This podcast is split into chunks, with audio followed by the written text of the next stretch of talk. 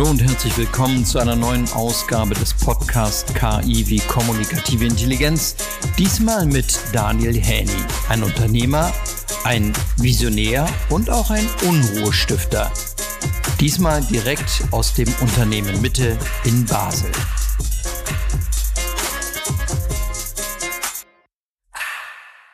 Ja, hallo, herzlich willkommen Daniel, hier mitten an einem sehr ungewöhnlichen Ort. Er ist nämlich genau unter dem Kaffee Unternehmen Mitte. Ein Kaffee, das schon Unternehmen Mitte äh, heißt, ist ja schon merkwürdig. Erzähl mal was zu dem Raum. Wir sind hier nämlich in einem speziellen Raum. Auch das ganze Restaurant, das ganze Unternehmen Mitte ist ja in einem speziellen Raum. Ja, herzlich willkommen, Oliver. Schön bist du nach Basel gereist. Wir sind da jetzt tatsächlich im Safe der ehemaligen Schweizerischen Volksbank und Unternehmen Mitte. Das äh, ist eine Bezeichnung für unser Unternehmen. Wir unternehmen die Mitte. Beides ist übrigens klein geschrieben. Und äh, weil es ist eine Tätigkeit, die Mitte. Und das hat begonnen vor über 20 Jahren. Ist es gelungen, durch glückliche Zufälle, dass wir mitten in der Stadt Basel eine ehemalige Bank kaufen konnten, zusammen mit der Stiftung Edith Marian. Und daraus haben wir ein großes Kaffeehaus gemacht. Und in dieser ehemaligen Schweizerischen Volksbank sitzen wir jetzt unten im Safe in einer Anlage, die ist noch von 1912 in einem grünlichen, grünlichen Style mit Messing. Alles noch original, richtig gutes Schweizer Handwerk. Und das sind ja, das sind ja jetzt hier alles Schließfächer wo wahrscheinlich früher die ganzen Schätze der Basler drin lagen. Und die Basler, das sind ja reiche Menschen. Oder das ist ja, wenn man, das sind ja, das war, da haben Millionen gelegen. Sind die jetzt alle leer? Wir hatten bisher keine Zeit, alle zu untersuchen. Es hat so viele Fächer. Nein, also wirklich, das war ja die Schweizerische Volksbank. Und ich glaube gar nicht, dass die großen Reichtümer des Basler Teiges in der Volksbank lagerten, sondern andere Schätze und vielleicht auch Drogen oder ich, irgendwelche Diebesgut könnte ja auch in so einem Safe-Fach versteckt werden. Also ich denke, dieses Safe hat schon sehr viel vom Leben gesehen. Das passt ja eigentlich überhaupt gar nicht zusammen. Also du bist ja der Erfinder, der Kopf hinter der Initiative für ein bedingungsloses Grundeinkommen in der Schweiz. Ist noch gar nicht so lange her. Da war ja auch die Schweiz ausgerechnet, die Schweiz auch sozusagen Wegbereiter. Äh, da waren sie mit die Ersten.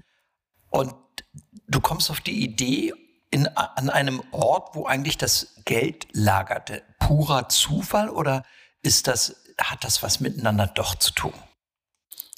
Ich würde sagen, es ist ein glücklicher Zufall, weil äh, die Idee mit dem bedingungslosen Grundeinkommen hat ja zum einen ja mit Geld zu tun und mit der Bedingungslosigkeit und vor allem eigentlich damit, dass das Geld fließen soll.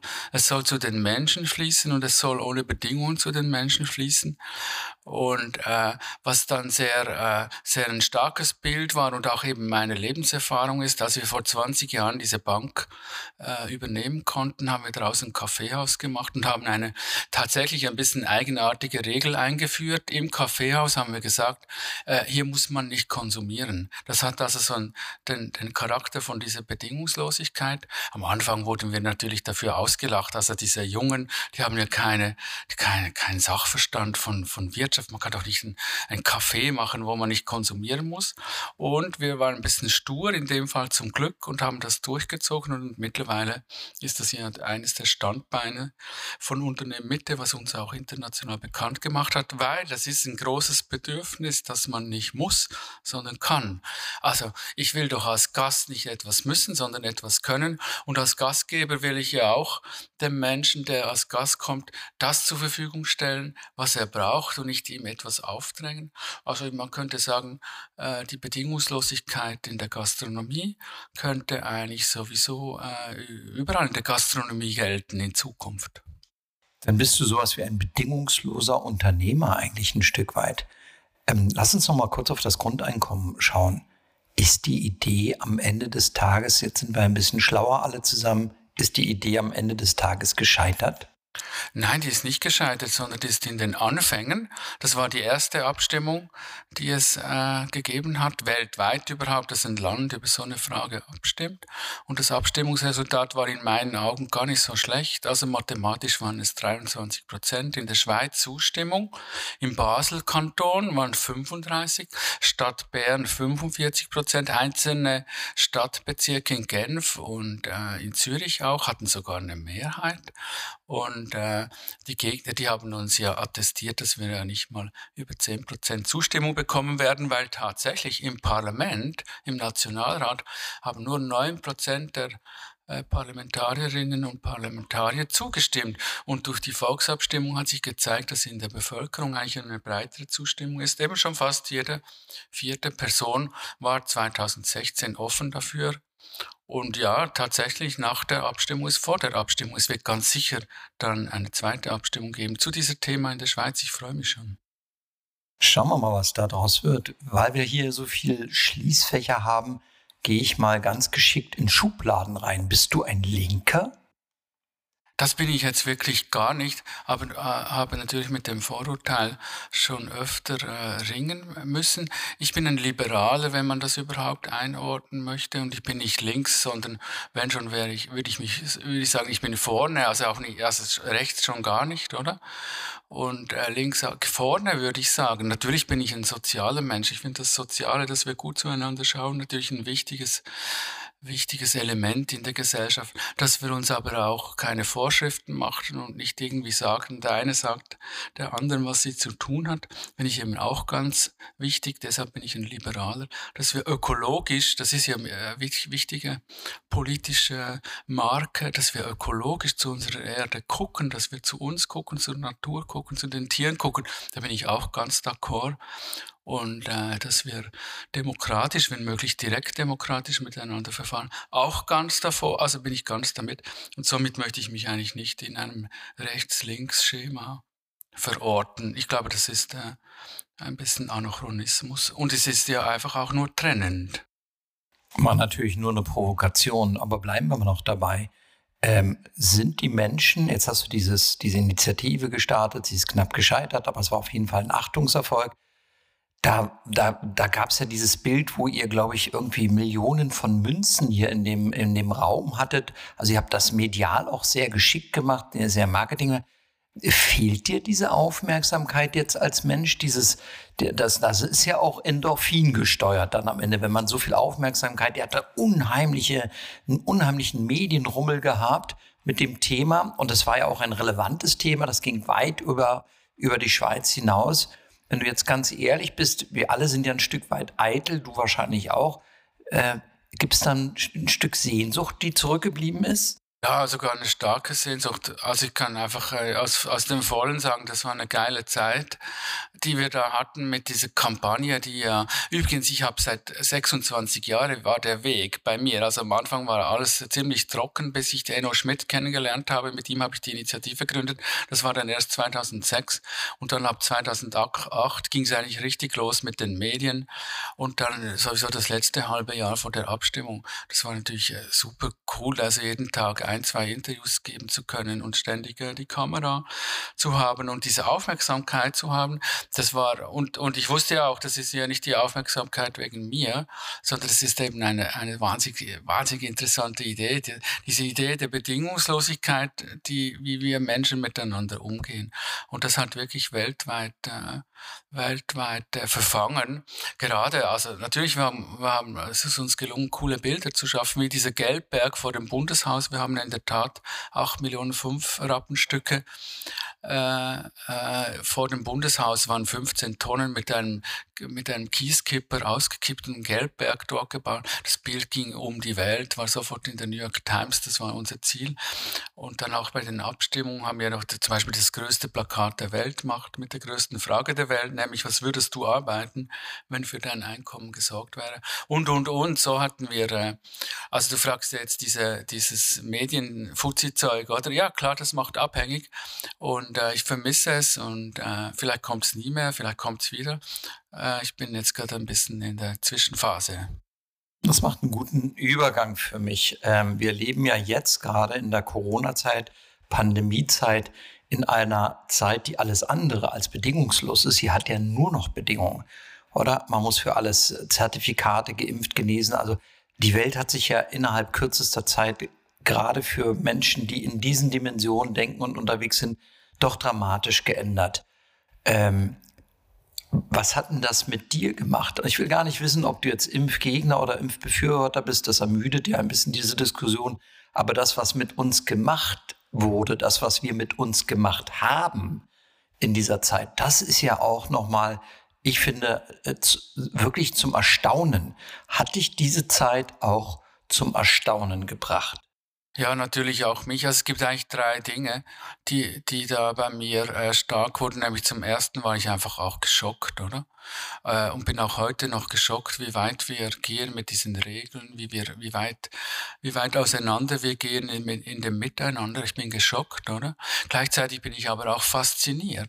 Also wenn man jetzt das mal als Kampagne anguckt, oder? Was da möglich war. In kürzester Zeit waren plötzlich Dinge möglich, die vorher undenkbar waren und so. Und da muss ich irgendwie schon sagen, ich auch als Campaigner, der interessiert ist, wie, wie funktionieren gesellschaftliche Bilder etc., bin ich fasziniert fasziniert, wie, wie, wie perfid auch und wie, wie klug, wie intelligent das alles abläuft. Irgendwie mit diesem Virus ist ja etwas Unsichtbares, oder? Es ist ja jetzt nicht eine Kartoffel oder irgendwie ein Stück Beton oder irgendwas, sondern es ist irgendwie etwas Unsichtbares und wie wir alle jetzt äh, dorthin starren und davon abhängig sind.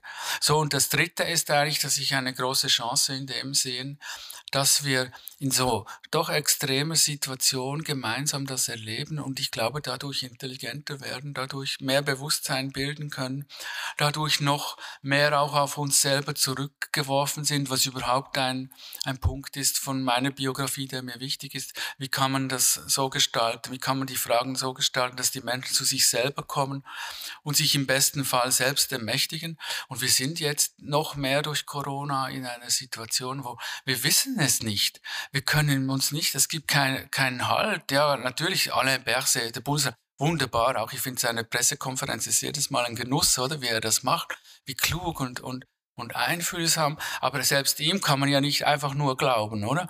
Und, und, und man, also, und da gibt es so viele Videos, wie, wie das irgendwie schräg und komische Theorien darüber, dem kann man auch nicht glauben, außer es ist ein Aufruf dass wir lernen, jeder und jede selber, sich selber zu glauben. Und darin sehe ich eigentlich eine große Chance dieser Krise, dass wir da, dass, dass, dass wir geschärft werden und mit mehr, mehr Bewusstsein daraus herauskommen werden, hoffentlich. Ja, da schließt sich eine ganz wichtige Frage für mich an. Glaubst du, dass diese Krise, die wir da durchgemacht haben und vielleicht an deren Ende wir noch gar nicht sind, uns als Menschen, als Gesellschaft politischer gemacht hat oder eher privater gemacht hat.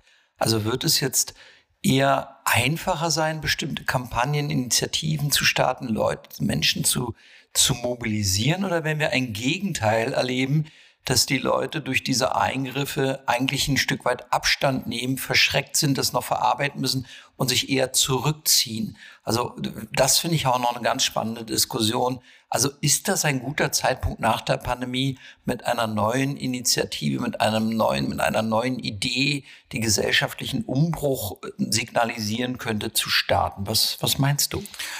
Ja, ich glaube schon, dass es, dass es eine Chance ist. Das ist ja noch gar nicht entschieden. Wir sind noch mittendrin. Aber nehmen wir jetzt nur die November-Abstimmung, jetzt äh, bald in ein paar Wochen, dass es das überhaupt gibt. Oder? Und dann würde ich sagen, die Schweiz ist schon genial, oder? Mit ihrer, eigentlich hat die Schweiz die beste Demokratie der Welt, oder?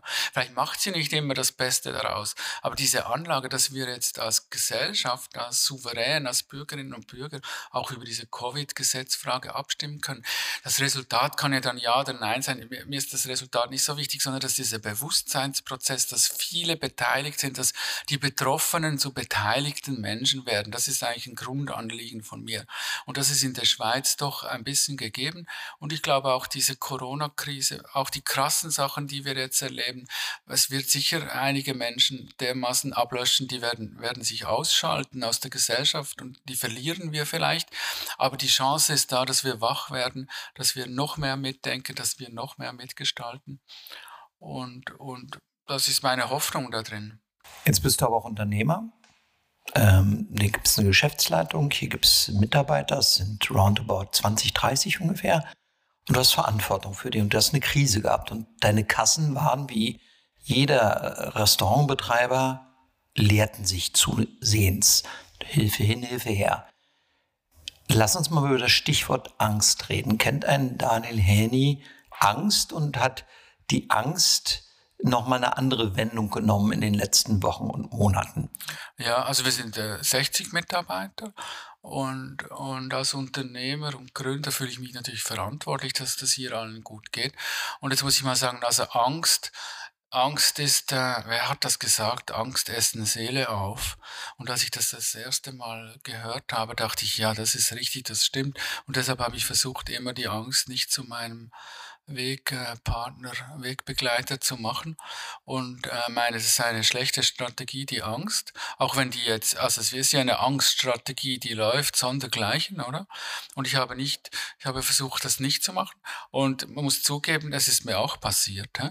Es gab Momente, auch wo, wo dann das geschlossen wurde, die Gastronomie oder so, mir kamen die Tränen oder so, nicht wegen dem Geld. Da sind wir ja gut abgesichert in der Schweiz.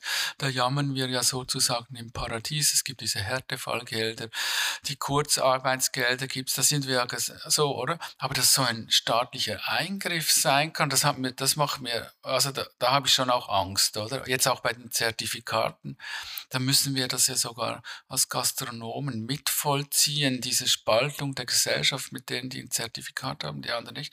Das macht mir schon auch Angst, aber ich weiß, das ist äh, ein schlechter Berater, wie man sagt, das stimmt tatsächlich und würde auch aus dem Szenario nochmal, also wir sind hier in der Schweiz, Mitteleuropa, also wir haben wirklich nicht zu klagen und wir haben wirklich nicht Angst zu haben, sondern wir haben aus dieser Situation etwas Besseres zu gestalten. Jetzt, wenn die Pandemie langsam zu Ende geht und ihr euch wieder aufrappelt, auch mit dem, mit dem Unternehmen Mitte und äh, dem Café, dann ist ja die Frage, da haben ja in den letzten Wochen und Monaten auch diese Idee, dass man hier ein Ort nicht nur der Begegnung ist, sondern dass hier Initiativen entstehen, dass hier, dass hier ein Zeitgeist äh, kultiviert wird, dass man Diskussionen anschiebt. Das hat ja alles gelitten. Das hat nicht stattgefunden zum Teil. Ähm, wie nimmst du jetzt Anlauf äh, in, in, in, eine sozusagen Post-Corona-Zeit? Äh, willst du da anknüpfen oder willst du eine andere Form, einen anderen Weg gehen, um idealerweise natürlich, kann mir das vorstellen, dass dich das interessiert, nochmal so ein Coup zu landen wie die Initiative Bedingungsloses Grundeinkommen? Oder ist der Daniel Heni auch einfach ruhiger und gelassener und vielleicht auch ein bisschen geerdeter geworden? Also jetzt direkt aus Corona ist, ja, ist man ja verführt zu resignieren, oder? Und wie gesagt, äh, auch mit der Angst, also Resignation, der möchte ich mich mit allen Mitteln äh, entgegenstellen. Ich will nicht resignieren. Jetzt weitere Perspektive. Tatsächlich nach der Grundeinkommensabstimmung dachte ich irgendwie, hey, jetzt ist richtig viel möglich, oder? Wir, wir eigentlich ist so dieses, was ich vorhin politisch skizziert habe mit dem Sozialen, mit dem Ökologischen, mit dem Demokratischen, mit dem Freiheitlichen. Diese vier Werte, die sind eigentlich doch mehrheitsfähig. Wir sollten eigentlich mehr machen können können, also jetzt ist, es ist, glaube ich, jetzt dann viel mehr möglich als noch in den Nullerjahren. Und das sieht jetzt durch Corona ganz anders aus. Aber ich glaube, dass sich diese, ich, ich glaube fest, dass sich das öffnen kann wieder. Wir sehen schon in Deutschland haben wir auch eine andere Situation politisch, oder? Dass sich das öffnen kann. Das kommt jetzt ganz darauf an, auf die Menschen, ob sie sich eben äh, zum Opfer machen, diese Angst äh, äh auf dem Leim gehen, dass sie äh, am Schwanz vom Pferd sind, oder schaffen wir es wieder richtig in den Sattel zu kommen und aber nicht so, wie es früher war, sondern neu, dass jeder mehr, das ist mein Lebensideal, dass jeder mehr selber über sein Leben, über das, was er tut und was er auch nicht tut, äh, selber bestimmen kann. Ich denke, wir könnten also in die Richtung, ob das nochmal eine Volksinitiative sein wird, werden wir sehen, kann ich mir gut vorstellen. Man könnte, also mein, so, ein, so ein Ideal, so eine Wunschidee wäre eigentlich, wenn die Schweiz schon diese einmalige Möglichkeit hat, dass wir über relevant relevante äh, Fragen und Ideen abstimmen können, dann müssten wir doch das äh, gezielter noch machen. Ich könnte mir zum Beispiel vorstellen, dass äh, die verschiedenen Länder von Europa, ich greife jetzt mal dieses Bild von Europa auf, ich bin durch und durch Europäer, ich würde als Schweizer nie der EU beitreten wollen. Die Schweiz ist aber die Wasserscheide Europas und das jetzt übertragen auf die Demokratie, könnte nicht jedes Land von Europa, die ja alle nicht selber abstimmen können, könnten doch eine Abstimmungsfrage den Schweizern geben, dass die Schweizer für Frankreich diese Frage abstellen, für Deutschland diese, für Österreich diese Frage aufstellen. So zum Beispiel so eine Idee äh, könnte ich mir gut vorstellen. Oder dass es ein Casting, ein, ein Casting gibt von politischen Ideen, eigentlich nach ästhetischen Kriterien. Also gar nicht so diese Klein-Klein-Politik, sondern etwas, was den Menschen Luft unter die Flügel gibt. Vielen Dank. Ich finde, das ist ein spannendes Abschlusswort äh, in einer spannenden Zeit, vielleicht auch Zeitenwende oder muss man mal schauen. Wir sind gespannt, was wir von äh, Daniel Heni hören werden. Ähm, und äh, vielleicht sitzen wir schon in wenigen Monaten hier und reden tatsächlich über die erste konkrete politische Idee. Ich danke dir herzlich für dieses Gespräch, für diesen Zwischenstopp, für diese Aussichten, in der Hoffnung, dass das möglicherweise den einen oder anderen, der da jetzt zugehört hat, auch nochmal inspiriert hat, auf Ideen, Gedanken gebracht hat oder im besten Fall auch einfach nur ein bisschen unterhalten hat. Vielen Dank, Daniel Henny. Vielen Dank für dein Interesse. Und das war sie schon wieder, eine Ausgabe des Podcasts KI wie kommunikative Intelligenz, diesmal mit Daniel Heni, Geschäftsführer, Unternehmer, Visionär und auch Unruhestifter. Direkt aus Basel, aus dem Unternehmen Mitte. Vielen Dank fürs Zuhören und vielleicht auf ein nächstes Mal am gleichen Ort.